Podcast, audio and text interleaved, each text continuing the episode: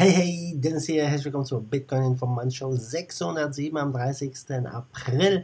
Wir sprechen über Iran und die Schweiz, die Krypto nutzen, um Sanktionen von den USA zu umgehen, über BACT, die ja ein paar neue ähm, oder eine neue Firma ganz speziell gekauft haben und über Satoshi Nakamoto, den neuen Bitcoin Cash Miner.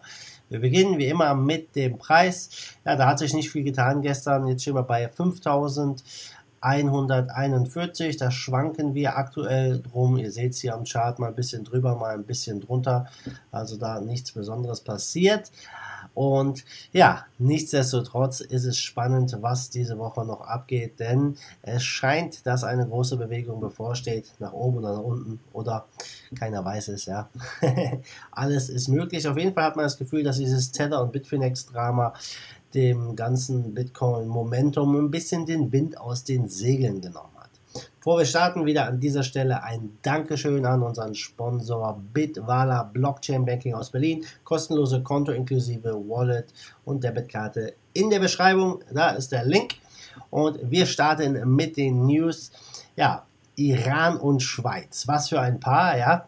Kryptowährungen sind ja wirklich ja immer mehr eine Alternative für internationale Zahlungen und der reguläre Zahlungsverkehr in und aus dem Iran ist seit den Sanktionen der US-Regierung mehr oder weniger zum Erliegen gekommen und um diese Sanktionen jetzt zu umgehen, verfolgt die iranische Zentralbank ja seit einigen Monaten eine neue Strategie, die Schweiz teilt das, ja, die teilt diese Strategie und diskutiert mit, diskutiert mit dem Iran darüber, weiterhin Geschäfte mit sanktionierten Ländern ja, durchzuführen mit Kryptowährungen und dadurch hat natürlich die USA keinen Einfluss mehr, eine Transaktion zu stoppen, Gelder einzufrieren oder sonst irgendwie etwa Länder abzustrafen. Und ähm, ja, das ist natürlich ja eine ziemlich heiße Geschichte, ja. Aktuell, wenn man Geld in den Iran schicken will, scheint das nicht so leicht zu sein, ja. Man kann es mit Bargeld machen oder irgendwelche Umwege, aber es ist ja jetzt nicht ein wirklich äh, komfortabler Weg. Und ja, die Iran und die USA sind ja schon ein bisschen länger aneinander geraten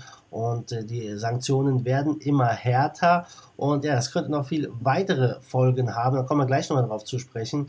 Aber klar ist natürlich, die USA hat mit ihrem äh, Dollar große Dominanz weltweit auf dem Markt, am internationalen Finanzsystem, können einfach ganz klar den Zahlungsverkehr in bestimmte Länder blockieren, ja, und sagen, hey, wenn ihr euch nicht an unsere Sanktionen hält, dann blockieren wir das. Und ja, das ist natürlich ziemlich heftig, auch ziemlich krass, so eine Kontrolle zu haben. Und jetzt kommen die Kryptowährungen ins Spiel. Ja, Kryptowährungen werden ja generell immer da genutzt, wo hohe Inflation ist, sei es jetzt Venezuela, Argentinien, Türkei oder sonst wo. Aber auch sanktionierte Länder entdecken immer mehr Kryptowährungen und sehen es Alternative.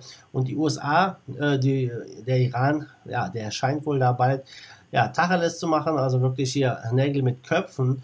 Und ähm, die wollen jetzt ja eine Zusammenarbeit schließen, wo sie wirklich mit Kryptos alles machen. Ja, und ähm, die Schweiz wartet jetzt aktuell ungeduldig auf die rechtlichen Grundlagen aus Teheran, um endlich mit dem Transfer von Kryptos zu beginnen. Simon Vandel, Präsident der Schweizer Iranischen Handelskammer, sagt, ich rechne in den nächsten drei bis vier Monaten mit den ersten Transaktionen. Also gar nicht mehr so weit. Und es scheint auch Russland, ja, die jetzt drüber nachdenken, ja, Kryptos für den internationalen Handel zu verwenden. Und die USA verliert so weiterhin an Einfluss. Der Dollar verliert weiterhin an Einfluss und man sieht ja einfach, welche Vorteile eine apolitische Währung wie der Krypto, wie der wie Bitcoin zum Beispiel hat. Und ich denke, vor allem für große, hohe Transaktionen könnte der Bitcoin hier in Zukunft eine große Rolle spielen. Und ja, dass es ein heißes Thema ist mit dem Iran und den USA, da braucht man nicht drüber zu reden. Ähm, ab Mai soll es ja laut US-Präsident Trump so sein, dass kein Fass Öl mehr den Iran verlassen soll. Und ja, das ist natürlich äh, ziemlich heftig, denn der Iran erwägt hier große Gegenmaßnahmen, nämlich eine Blockade der Straße von Hormuz. Ja, und diese Straße ähm, hat fast ein Drittel der globalen Ölexporte, die dort durch diese kleine Meeresenge verschifft werden. Und Iran sagt, das sei nur eine von vielen Optionen, die die Regierung hat. Also da scheint es weiter zu brodeln und ja, unter Umständen, ja, artet das in den Krieg aus. Ähm, sehr, sehr heiße Situation und mal gucken, was da weitergeht. So, gucken wir mal wieder in die USA. Wir bleiben wir dort. Das Internet, Inter, ich wollte Zungenbrecher hier. Intercontinental Exchange. Ja, wollte ja BACT starten eigentlich Anfang 2019. Das wurde jetzt so Richtung Ende des Jahres verschoben, wie es aussieht. Die haben aber jetzt gestern rausgegeben ein paar neue Infos, nämlich, dass sie eine Firma gekauft haben, die sich mir als Custodial Wallet eignet. Die Firma heißt Digital Asset Custody Company und ähm, die haben Support für 30, äh, 13 Blockchains und 100 und mehr äh, Assets, ja, und die haben die jetzt gekauft. Das ganze Team wird bei BAC quasi weiterarbeiten und ähm, die haben jetzt auch eine Bewerbung für das Department of Financial Services in New York äh, eingereicht um halt als Qualified Custodian for Digital Assets hier genannt zu werden, durchzugehen. Und ja, ich bin gespannt, wann das hier an den Start geht. Also BACT scheint im Hintergrund wirklich viel zu arbeiten, alles ganz klar im Detail hier vorzubereiten. Und äh, BACT, viele hoffen ja auf BACT, dass es einen Boom geben wird für Krypto, weil sie halt ja physische Bitcoin-Futures hier starten wollen, physisch in dem Fall. Das heißt, es wird nicht Cash gesettelt, sondern die Futures werden mit Bitcoin gesettelt, was natürlich sehr, sehr spannend ist. Angeblich haben sie auch ähm, eine, darüber nachgedacht, eine Bit-License in New York hier zu beantragen und äh, mal sehen, wie es dort weitergeht. Also die sind am Arbeiten im Hintergrund und angeblich soll es dann ja dieses Jahr noch losgehen mit dem Start von BACT. Ich bin gespannt. So, gucken wir mal rüber zu Bitcoin Cash. In, am 15. Mai ist der Bitcoin Cash Hard Fork. Das heißt, es werden ein paar Updates eingespielt und ja, es ist auf einmal ein neuer Player hier bei den Minern dabei, nämlich Satoshi Nakamoto. Ja, das sind die Signale, die der Miner sendet.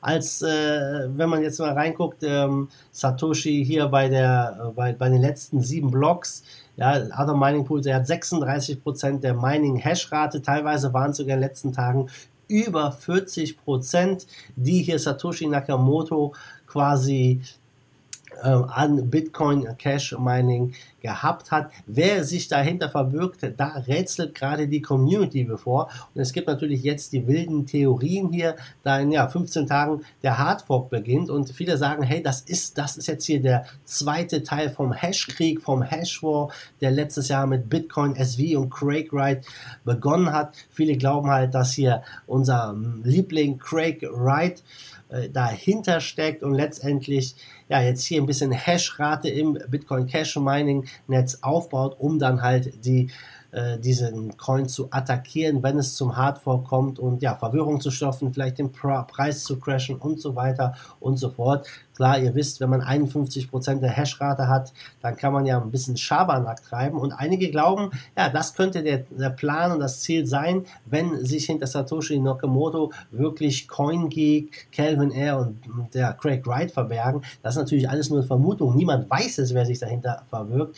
Aber äh, bei Reddit gehen schon die Diskussionen los und die glauben halt wirklich, dass sie einfach den Preis crashen wollen, um halt dann auch BSW natürlich weiter zu supporten und ähm, ja, neues Geld hier bei BSW anzuziehen. Ich bin gespannt, ist auf jeden Fall sehr interessant wieder, was hier in der Bitcoin Cash Szene abgeht ähm, und äh, ob es wirklich äh, ja, ein Angriff ist, das werden wir in den nächsten zwei Wochen sehen. Einige sagen einfach, hey, Bitcoin Cash ähm, Satoshi Nakamoto ist einfach ein Supporter, wer auch immer dahinter steckt.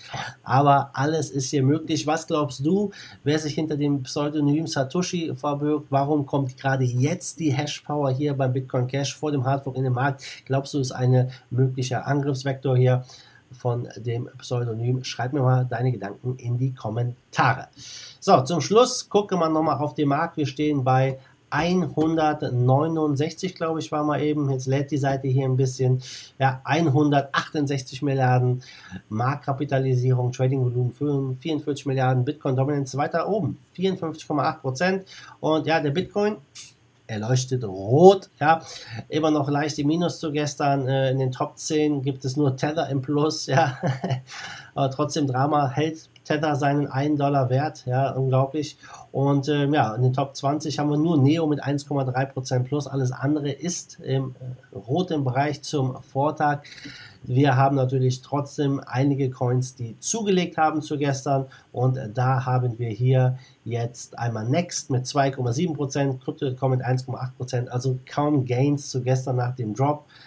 Nichtsdestotrotz, ja, der Großteil des Marktes ist nun mal rot und der Top-Verlierer oder die beiden Top-Verlierer, das sind hier Ravencoin mit 12% und DigX DAO mit 9,2%.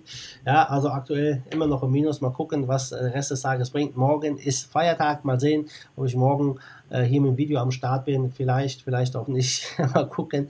Aber nichtsdestotrotz, Leute, für die, die feiern heute, viel Spaß heute Abend, lasst es krachen und ihr wisst Bescheid, wenn es euch gefallen hat. Lasst mir ein Like da, gebt mir einen Thumbs up, folgt mir auch auf Steemit, der Social Media Plattform auf der Blockchain, wo du die Kryptowährung Steam verdienst fürs Kommentieren von meinen Videos.